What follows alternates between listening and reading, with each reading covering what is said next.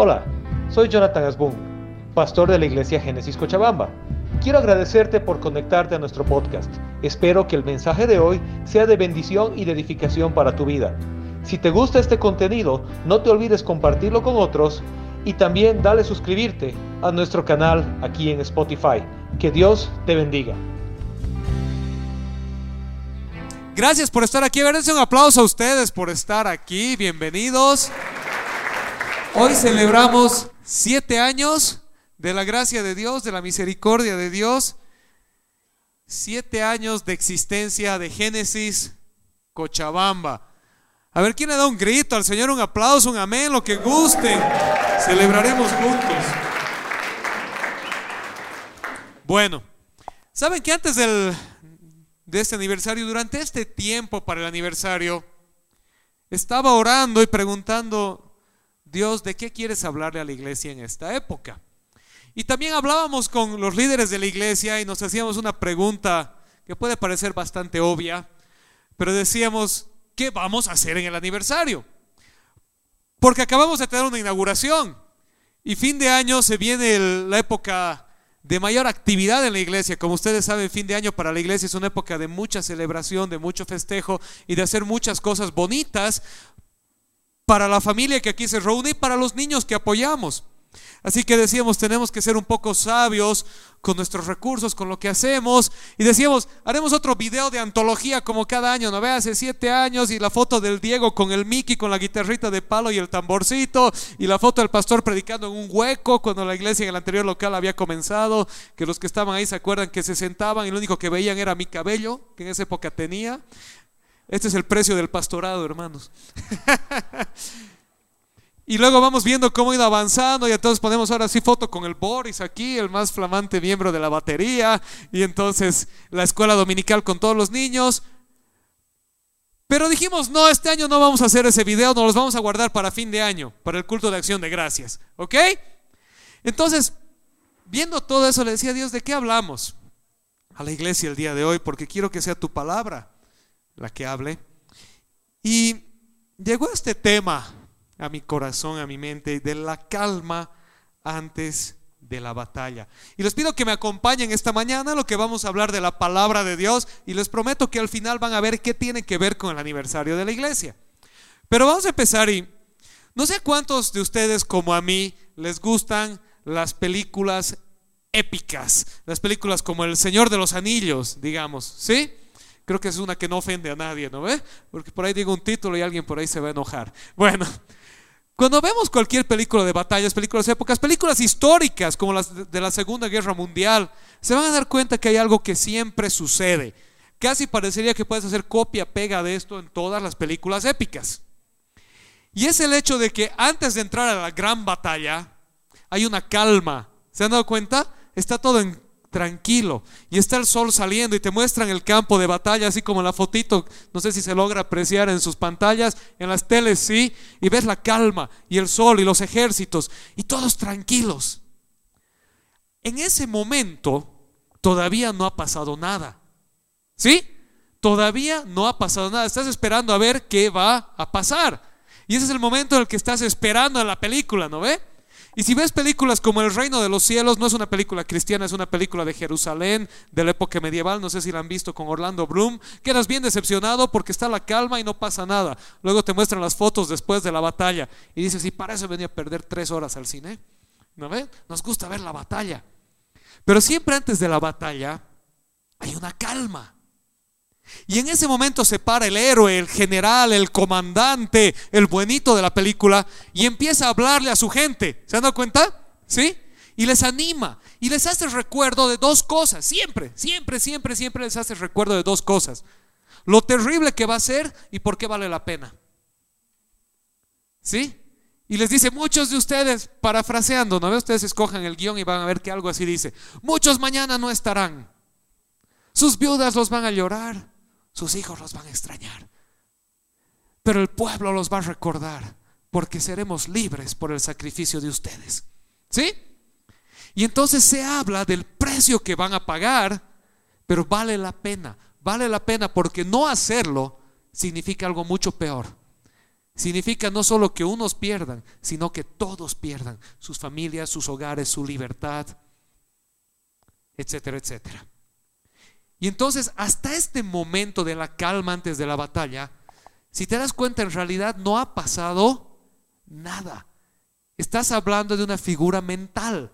Te estás preparando para algo que va a suceder. No hay ganadores, no hay perdedores, nadie ha peleado todavía. Todavía no hay botín que recuperar, ni hay pérdidas que llorar. ¿Me están siguiendo? ¿Sí? Bueno, antes de entrar a la tierra prometida, el libro de Josué, en su primer capítulo, nos cuenta esta misma historia. Y de hecho el libro de Josué no decepciona. Si ustedes después siguen leyendo el libro de Josué van a ver ahí los relatos de las batallas. Es una película épica muy buena. Pero ¿qué sucede? Habían caminado en el desierto con Moisés. Y durante todo el desierto Dios estuvo con ellos dándoles como aguaguas lo que querían. Tengo hambre, toma maná. Me aburrí del maná, toma codornices. Tengo sed, toma agua. No me gusta esa agua, toma esta otra. Me voy a perder, ya, pilar de fuego de noche, columna de humo de, nube del día. El calor del desierto, una nubecita que te cubra. El frío de la noche, un fueguito que te caliente. Bien, como hijos mimados. Tan mimados estaban que hasta Moisés, el líder, le da una pataleta y Dios le dice, hasta aquí llegaste muchacho. Y ahora van a entrar a la tierra prometida están a punto de entrar al mundo real. Y vamos a ver qué sucede al principio del libro de Josué, cuando Josué los prepara para entrar a la tierra prometida. Dice así, después de la muerte de Moisés, siervo del Señor, Dios le dijo a Josué, hijo de Nun, asistente de Moisés. ¿Por qué todos le ponen Josué a sus hijos y nadie le pone Nun? mi siervo Moisés ha muerto. Por eso tú y todo este pueblo deberán prepararse para cruzar el río Jordán y entrar a la tierra que les daré a ustedes, los israelitas. Tal como le prometí a Moisés, yo les entregaré a ustedes todo lugar que toquen sus pies. Su territorio se extenderá desde el desierto hasta el Líbano y desde el gran río Éufrates, territorio de los hititas, hasta el mar Mediterráneo que se encuentra al oeste. Durante todos los días de tu vida nadie será capaz de enfrentarse a ti. Así como estuve con Moisés, también estaré contigo. No te dejaré ni te abandonaré. Sé fuerte y valiente. Todos se lo conocen este, ¿no ve? Porque tú heredarás, tú harás que este pueblo herede la tierra que les prometí a tus antepasados. Solo te pido que tengas mucho valor y firmeza para obedecer toda la ley que mi siervo Moisés te ordenó. No te apartes de ella para nada Solo así tendrás éxito donde quiera que vayas. Recita siempre el libro de la ley y medita en él de día y de noche. Cumple con cuidado todo lo que en él está escrito. Así prosperarás y tendrás éxito. Ya te lo he ordenado, sé fuerte y valiente. No tengas miedo ni te desanimes, porque el Señor tu Dios te acompañará donde quiera que vayas quiero pedirles un favor y es que lo vuelvan a leer con calma en sus casas. Josué 1 del 1 al 9. Y se fijen cuántas veces Dios les repite lo mismo. Sé fuerte y valiente, sé firme, sé fuerte y valiente. Solo te pido que seas valiente y no te desanimes. Este es el discurso de un general al momento de entrar al campo de batalla. En el desierto no tenían que ser fuertes y valientes. Estaban en el desierto. Pero ahora iban a entrar a la realidad. Iban a entrar a un lugar que estaba ocupado por gente que los quería matar. Los quería ver fracasar. Los quería destruir. Y no, no eran gente buena. ¿Saben qué hacían los pueblos cananeos? Por costumbre sacrificaban bebés a sus dioses. Por costumbre. Era la costumbre. Era, estaba, se han encontrado tumbas comunitarias, había sequía, ¿qué hacemos? Traigan todos los primogénitos del pueblo, caput, para que, el, para que el Dios este esté feliz y nos mande lluvia. Era lo normal, era lo normal matarse unos a otros, era lo normal violar a las esposas y a las mujeres de los derrotados, era lo normal esclavizar a los hijos, no eran gente buena. ¿Sí? No eran gente buena, por eso Dios le dice entre paréntesis a los israelitas, me he cansado de la maldad de esta gente, los estoy mandando a ustedes a que los saquen, con el encargo de que ustedes vivan de otra manera. Pero ese es tema de otro día. Pero ahí iban a entrar, ahí iba a entrar Israel.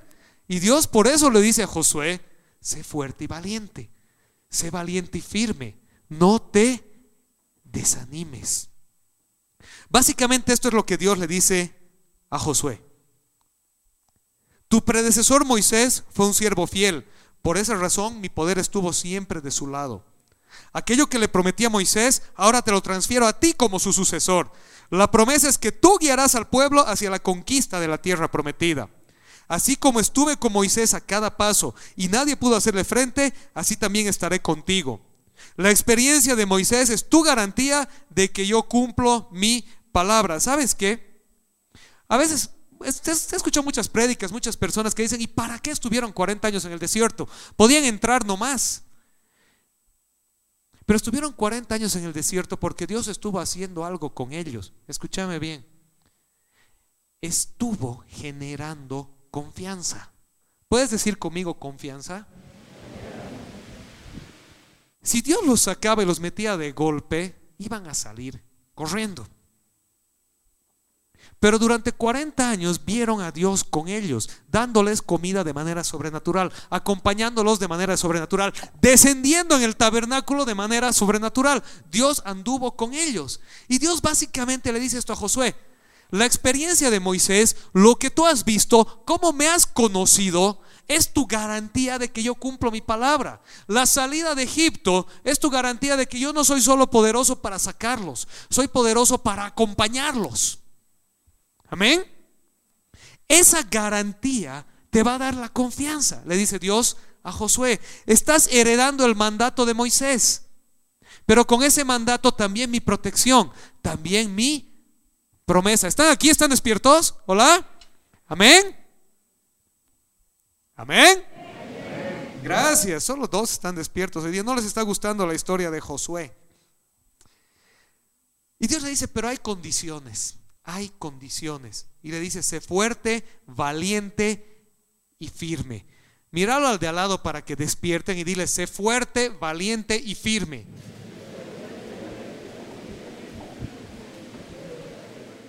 Si no tienes nadie al lado, busca a alguien cercano y dile, sé fuerte, valiente y firme. Dios le dice a Josué, sé fuerte, valiente y firme.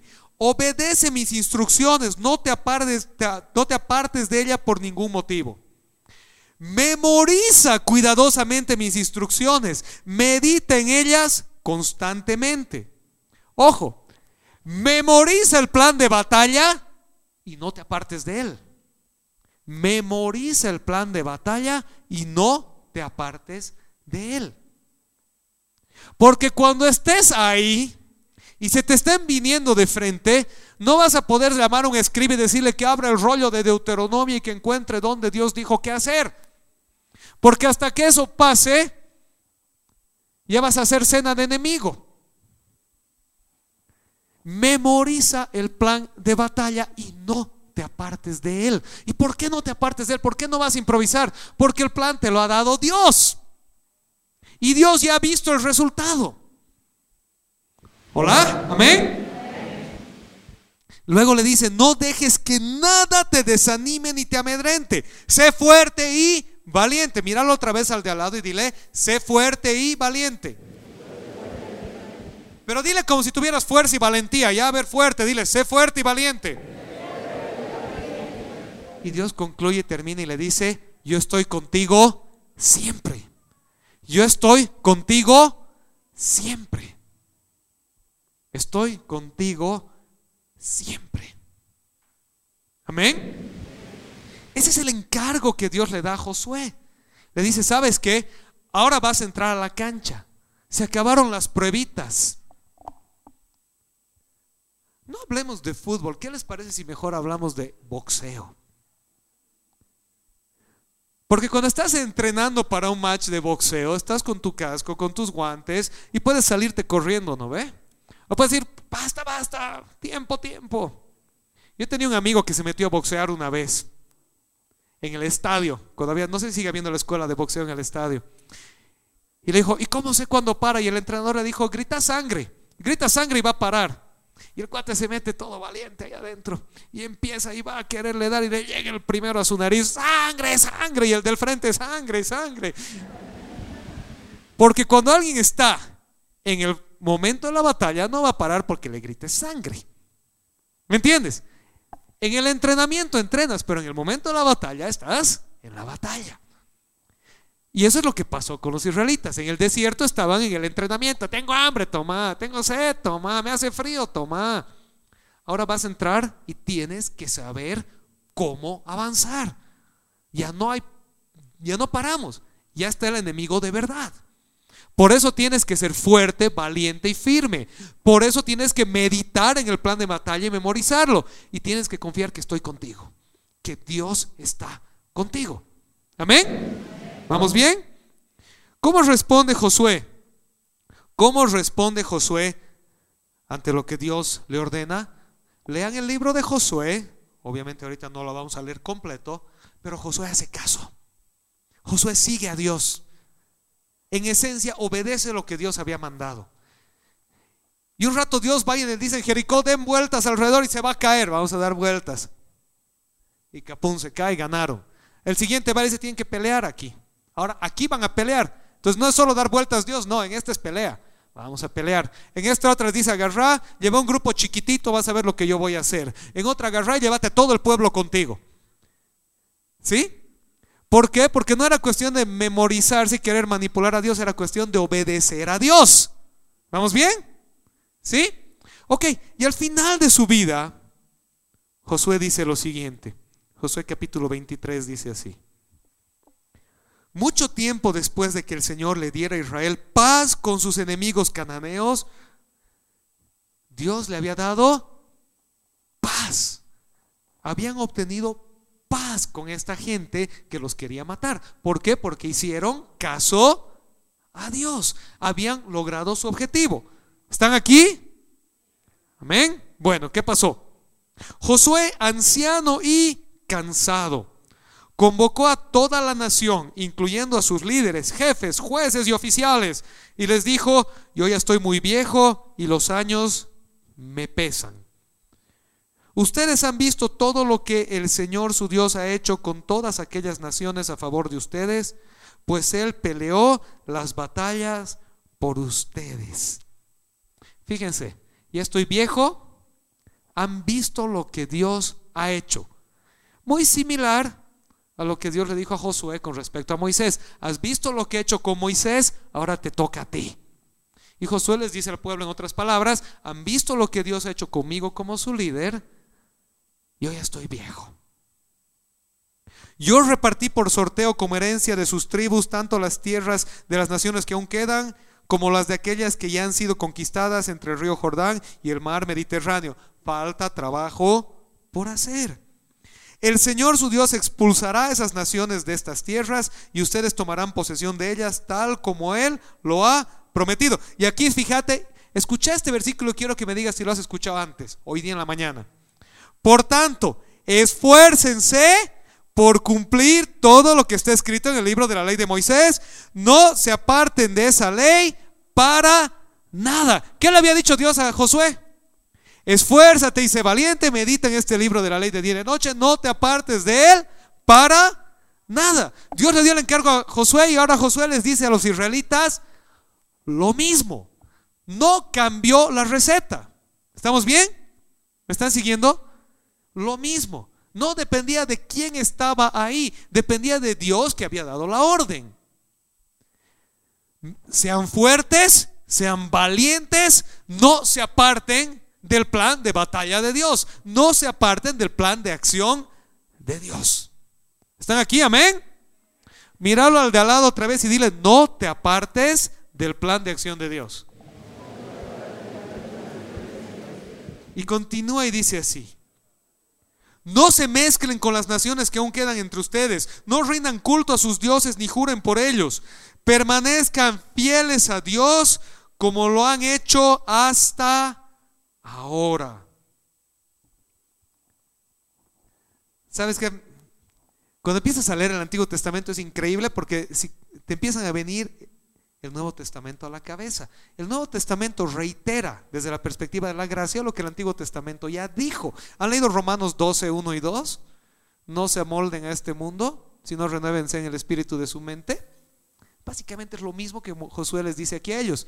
No se amolden a sus vecinos, sean fieles a Dios.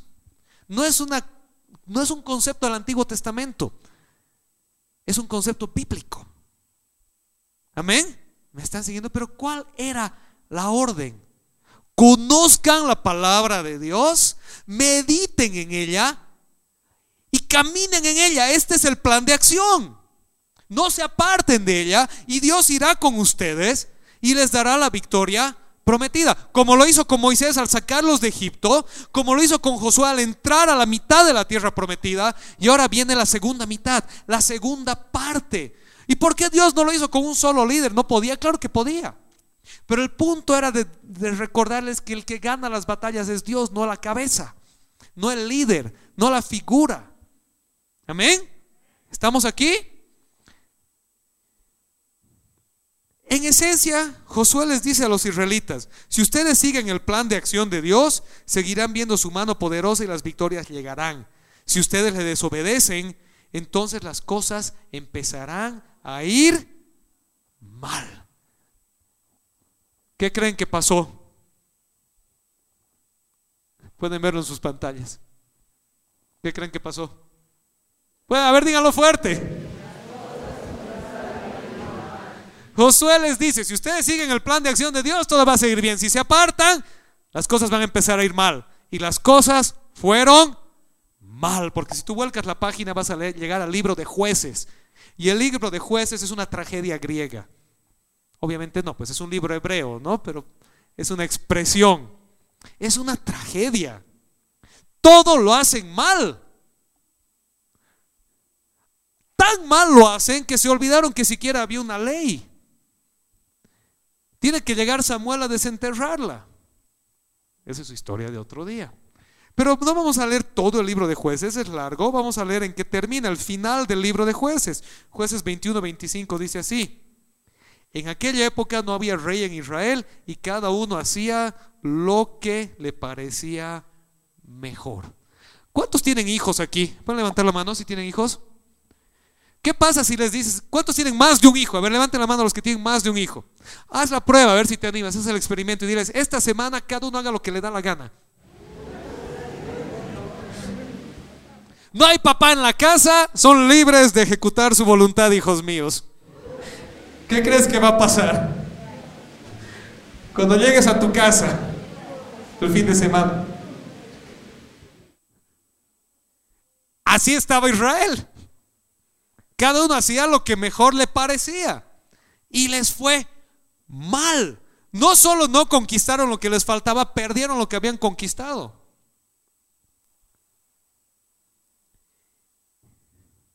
Y llegamos entonces a lo siguiente. Bajo el liderazgo de Moisés, Israel salió de la esclavitud y cruzó el desierto. Bajo el liderazgo de Josué, inició la conquista de la tierra prometida. Ambos líderes se caracterizaron por su entrega y devoción a Dios al guiar al pueblo. No se caracterizaron por ser carismáticos, por ser buenitos tampoco por ser tiranos, sino por ser devotos a Dios. ¿Están acá? ¿Me están siguiendo? De hecho, Moisés no era el tipo más carismático. No era. Por eso ni él mismo quería ir. Pero cuando ellos obedecían a Dios, Dios estaba con ellos. Amén. Amén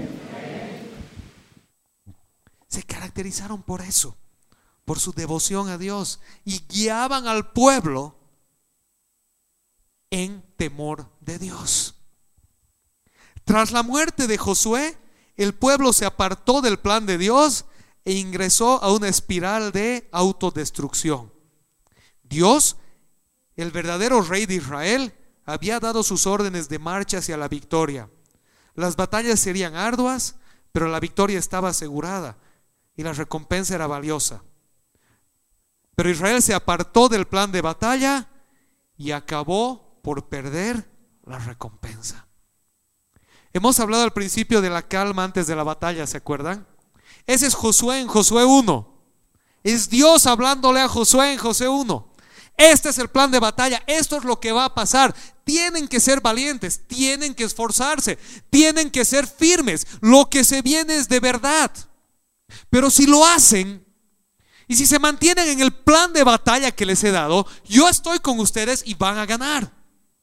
Amén. Y entran a la batalla. Entran a la batalla. Como en las películas que estábamos hablando, ¿no ve? Cuando empiezas a ver cómo los dos ejércitos van corriendo. Y ves la sacada de mugre y terminan. Y luego lo ves siempre al héroe ahí bien parado, ¿no ve? Medio magullado, pero parado. Y todos sus amigos. Y siempre hay algún cuate que muere para que llores un poquito en la película.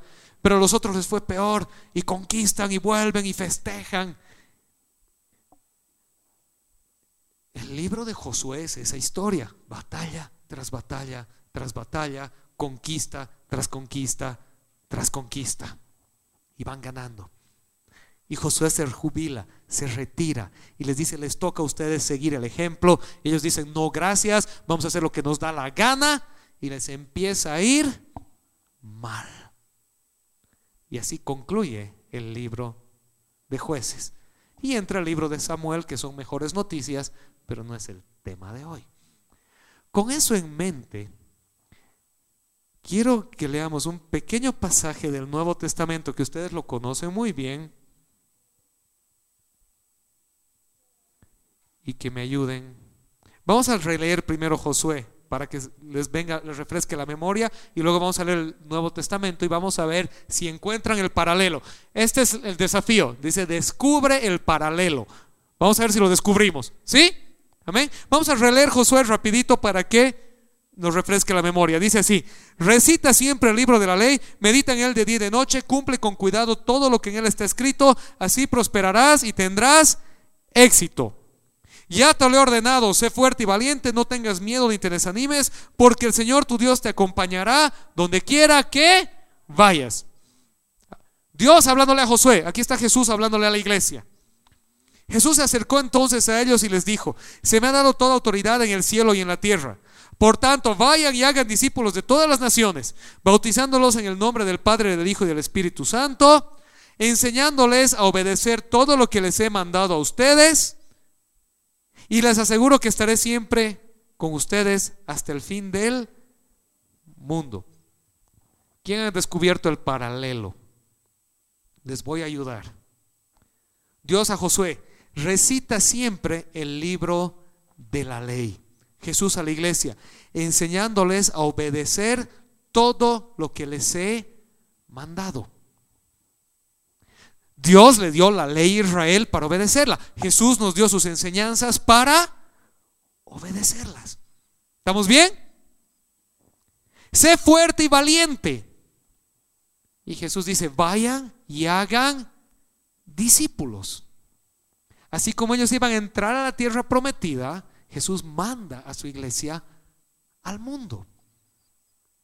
El Señor tu Dios te acompañará. Yo estaré con ustedes siempre. ¿Están aquí? La misma orden que Dios le da a Israel al entrar a la tierra prometida, en otras palabras, Jesús le da a la iglesia al momento de enviarnos al mundo. ¿Me están siguiendo? Obedezcan la ley, esfuércense con valentía, yo estaré con ustedes siempre. Obedezcan lo que les he enseñado, obedezcan lo que les he mandado, vayan al mundo y yo estaré con ustedes siempre.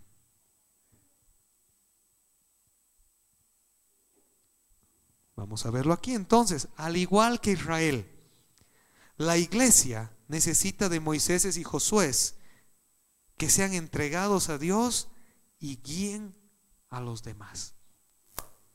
La iglesia necesita líderes entregados a Dios, no entregados a sí mismos, no entregados a la popularidad, no entregados al éxito, no carismáticos, entregados a Dios. Amén. Yo no sé, pero sé que muchos de aquí quieren un día decir, Dios, yo quiero ser un líder. Yo quiero enseñarles a otros. Varios me lo han dicho, Señor, yo le pido a Dios, yo quisiera hacer esto, hacer lo otro. La pregunta es, ¿estás entregado a Dios? ¿Estás entregado a Dios? La iglesia se halla en una tierra hostil que presentará un sinfín de batallas.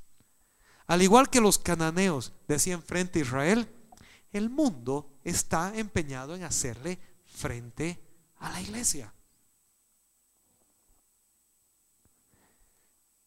La iglesia tiene la promesa de victoria en el poder de Dios, así como Dios le dijo a Israel, van a conquistar la tierra. Jesús nos dijo, toda autoridad me es dada y yo estaré con ustedes siempre. Amén. Hoy han venido con sueño, ¿no? O el Cris me ha apagado el micrófono. Amén. Él estará con nosotros siempre. No estás solo. Amén.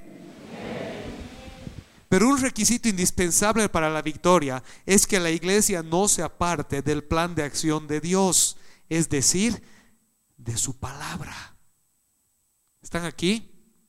La iglesia no va a ser victoriosa por tener lugares llenos, por tener canciones bonitas, por tener programas mediáticos espectaculares, por tener un mensaje inclusivo, incluyente, lleno de mariposas, colores y otras cosas más.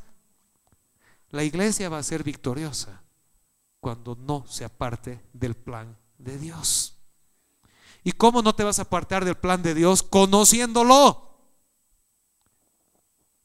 Saben que uno de los mayores problemas de la iglesia, que no de Génesis, de la iglesia cristiana en el mundo hoy, es lo que se llama el analfabetismo bíblico. Todos los cristianos pueden decirte lo que ha dicho un predicador, ninguno puede decirte lo que ha dicho la Biblia. Y los pocos que te pueden decir lo que ha dicho la Biblia normalmente se han acordado de memoria un versículo mal citado fuera de contexto y por eso no les funciona. Jesús les dice enseñándoles a obedecer todo lo que yo les he mandado. Y aquí estoy con ustedes siempre hasta el fin del mundo.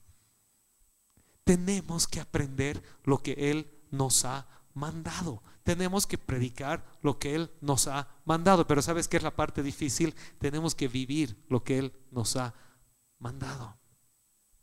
Tenemos que vivir lo que Él nos ha mandado. Si estás haciendo lo que Dios no te ha mandado, no importa cuánto ores, te preguntes, llores, te autovictimices, te hagas hashtag víctima, lo que tú quieras, no va a resultar. Y puedes venir a la reunión de oración todos los viernes y sábado puedes cantar en la alabanza toda la mañana, puedes pedir al pastor cada semana una hora de consejería e ir a la psicóloga de la iglesia y contarle tu historia. Y puedes enojarte y buscar otra iglesia y contarles la misma historia. Y puedes buscar entonces ya no me gusta ninguna iglesia y voy a ver a Dante Gebel en la tele. Y puedes entonces seguir alabando y tenerte toda tu playlist de Hillsong. Y puedes ir a todos los conciertos cristianos que hay y a todas las conferencias y a todas las reuniones y a todos los retiros y a todos los avivamientos y a todos los encuentros y y levantarte y sacudirte y volverte a levantar y cambiarte de ropa y teñirte el cabello y afeitarte el cabello y te va a seguir yendo mal. Porque sigues apartado del plan de Dios. Como en el libro de los jueces. Y entonces es el momento de frenar y decir, Señor, mejor me entro a tu palabra, me pregunto, ¿qué dices tú? Si no lo entiendo, le pido a un líder consagrado a ti que me ayude a entender y camino en tu voluntad. A ver si están despiertos. Amén. La presencia de Dios va con nosotros siempre, siempre cuando andamos en su voluntad. No es que cuando estás en su voluntad Él te abandona, no, Él está ahí contigo, nunca te deja, pero está ahí contigo para decirte volvé. ¿Sí? Está ahí contigo para decirte volvé. Amén, iglesia. Vamos terminando entonces. Porque hoy celebramos siete años de la fidelidad de Dios en nuestra iglesia Génesis. Siete años que al igual que Israel hemos visto su fidelidad, su protección y su provisión. También al igual que Israel hemos librado batallas, hemos aprendido lecciones y a veces hemos sufrido derrotas. A veces hemos escuchado que Dios nos decía algo y hemos preferido escuchar nuestro consejo. Y hemos tenido que pedirle perdón y retroceder. Pero Dios ha sido fiel a cada paso. Y estamos aquí, siete años después, celebrando con ustedes. Así que hoy es un buen momento para recordar el plan de acción de Dios y la promesa que Él tiene para nosotros. Es buen momento para parar y recordar el plan de acción de Dios y la promesa que Él tiene para nosotros. ¿Sabes por qué? Porque al final del día, cuando Cristo vuelva o cuando nos llame a su presencia, yo quiero que nuestra historia se registre como Éxodo, como Josué, no como jueces. Y quiero que tu historia personal y familiar se registre como la historia de Éxodo, de Josué, y no como lo del libro de los jueces. Quiero que te encuentres con Dios como un general del pueblo de Dios. Como Josué digas, estoy viejo y cansado. Y ahí hice lo que tenía que hacer, me voy a ir a descansar. O como Pablo cuando le escribe a Timoteo le dice, he corrido la batalla, he corrido la batalla, he peleado la batalla, he corrido la carrera. Me espera la corona. Y no como Saúl que al final de tu vida estés buscando de dónde puedes encontrar guía porque Dios te dejó en el camino porque te fuiste por donde querías. Que nuestra historia sea la historia de caminar con Dios, de luchar batallas, pero con Él, de seguir su plan de acción. Mi trabajo como pastor y el trabajo de los líderes es velar que esa sea la historia de Génesis como familia.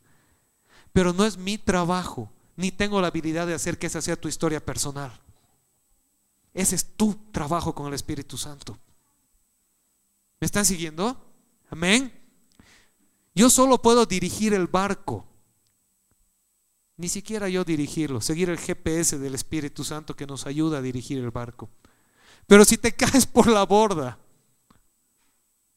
eso ya es, depende de dónde estabas tú el momento de la tormenta.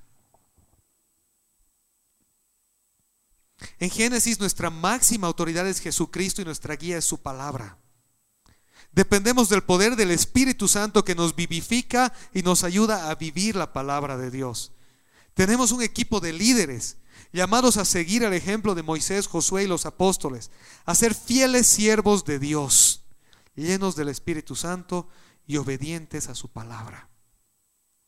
En Génesis también tenemos una comunidad de fe, todos nosotros, donde todos somos bienvenidos a encontrarnos con Dios y a crecer en Él. Amén. Quiero que te sientas bienvenido en la iglesia, pero encontrarte con Dios y a crecer en tu caminar con Él. La iglesia no es un trampolín para encontrar un ambiente en el que todos me tratan bien y yo puedo seguir viviendo una vida de pecado y de destrucción. La iglesia es un refugio donde puedo encontrar consuelo, sanidad y aliento para salir de esa vida de pecado. Tenemos la promesa de una tierra a conquistar en el nombre de Cristo. Está en el nombre de la iglesia, nuestra amada ciudad. No sé qué hará Dios o dónde nos llevará. Sé que algún día estaré viejo y con la ayuda del Señor les diré como Josué, como Pablo, se acabó mi tiempo, me voy a hacer un lado y Dios tendrá a alguien que venga. No sé hasta dónde habremos llegado en ese momento. Tal vez como Moisés pueda ver la tierra prometida y no entrar a ella. Tal vez como Josué pueda ver la mitad. Tal vez como Abraham no vea nada. Porque no se trata de mí ni de ti. Se trata de aquel que está con nosotros haciendo su obra. Amén. Pero mientras Dios nos dé vida, digamos como Josué le dijo al pueblo de Israel, saben que ustedes vean qué van a hacer, pero yo y mi casa serviremos al Señor. Cada quien vea dónde va a ir, pero yo y mi casa serviremos al Señor. Y dado que en este tiempo esta es mi casa, en esta casa serviremos al Señor. Amén. ¿Podemos ponernos de pie, por favor?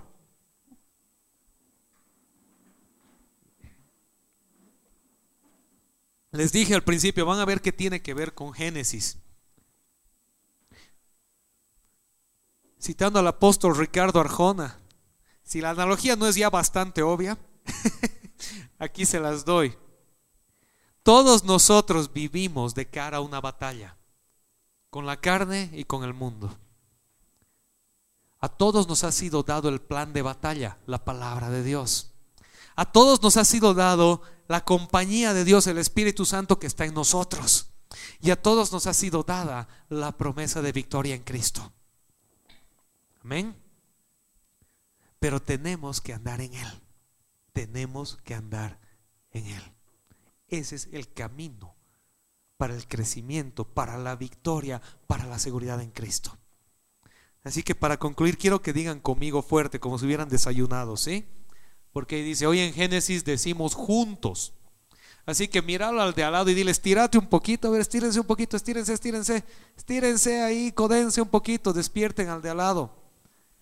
Algunos siguen ahí medio enojados. A ver, estírense un poco, ya pues, estírense, estiren los brazos, miren al de al lado. Ahora dile, di, di conmigo. Nos esforzaremos y seremos valientes.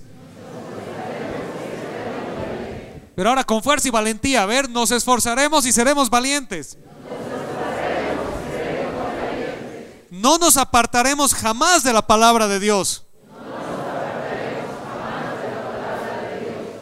Confiamos en que Él está con nosotros donde sea que vayamos.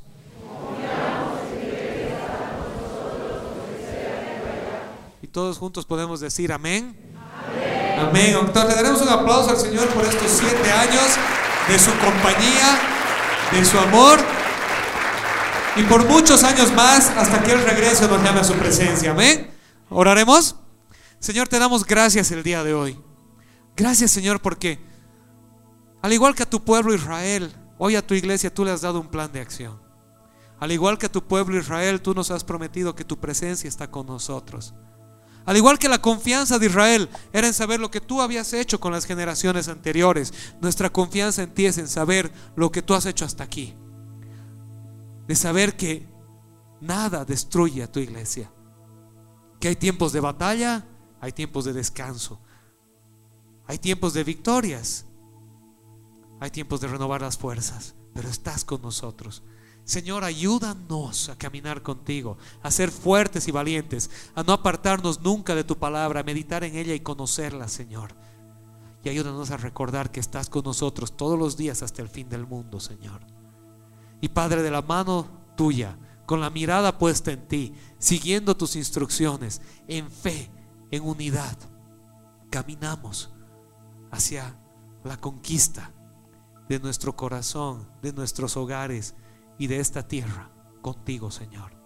Te damos gracias porque hasta aquí has sido fiel, porque en siete años nunca te has apartado, tu provisión nunca ha faltado, Señor, tu compañía nunca se ha apartado, Padre. Tu guía ha estado con nosotros para animarnos y para corregirnos. Y seguimos hoy en pie y seguiremos en pie hasta el día glorioso que nos llames a tu presencia. Te damos gracias, Señor, en el nombre de Jesús. Y todos decimos juntos, amén. Amén. Damos un aplauso al Señor.